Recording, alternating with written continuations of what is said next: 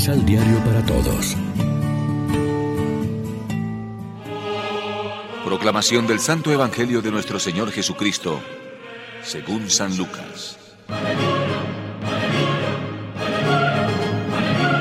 Yo les aseguro que cualquiera que me reconozca delante de los hombres, el Hijo del Hombre a su vez lo reconocerá delante de los ángeles de Dios. Pero el que me desconozca en presencia de los hombres, será desconocido en presencia de los ángeles de Dios.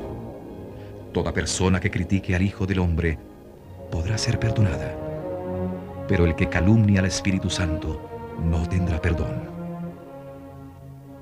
Cuando los lleven ante las sinagogas, los jueces y las autoridades, no se preocupen pensando cómo se van a defender o qué van a decir, porque el Espíritu Santo les enseñará en ese mismo momento lo que hay que decir. Lección Divina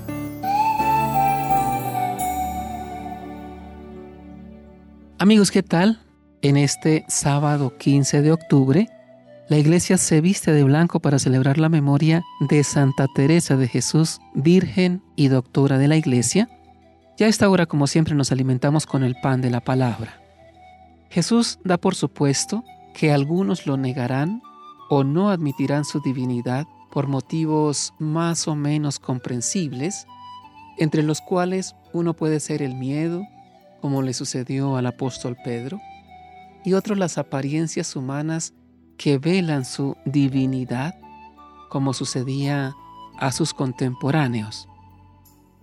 Todos tendrán una segunda oportunidad.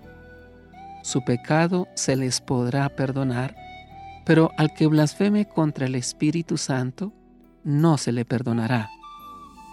Y así proceden los que niegan la manifestación esplendorosa del Espíritu en la persona de Cristo resucitado y en el dinamismo de Pentecostés.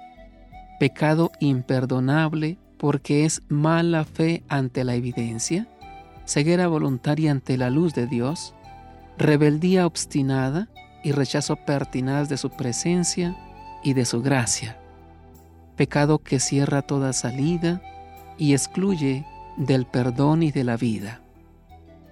La fuerza del Espíritu que actúa en Jesús seguirá obrando en sus discípulos.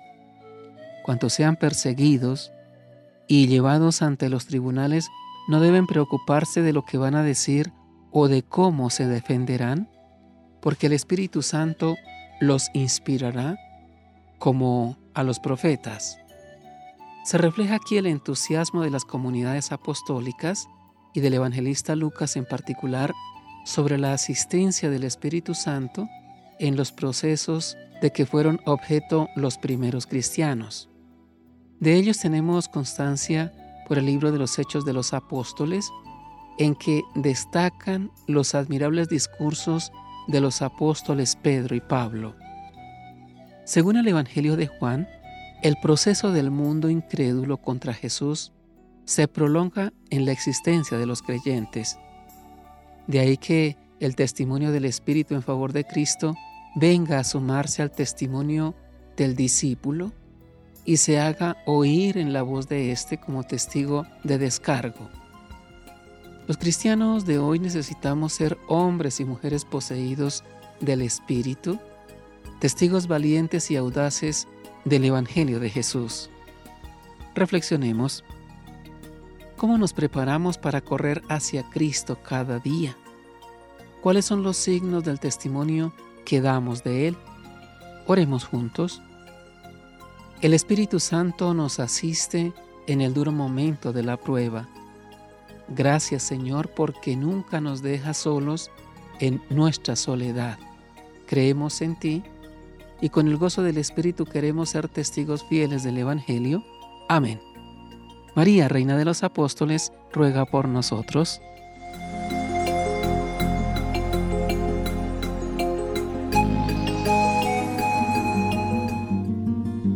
Complementa los ocho pasos de la Alexio Divina adquiriendo el emisal Pan de la Palabra en Librería San Pablo o distribuidores.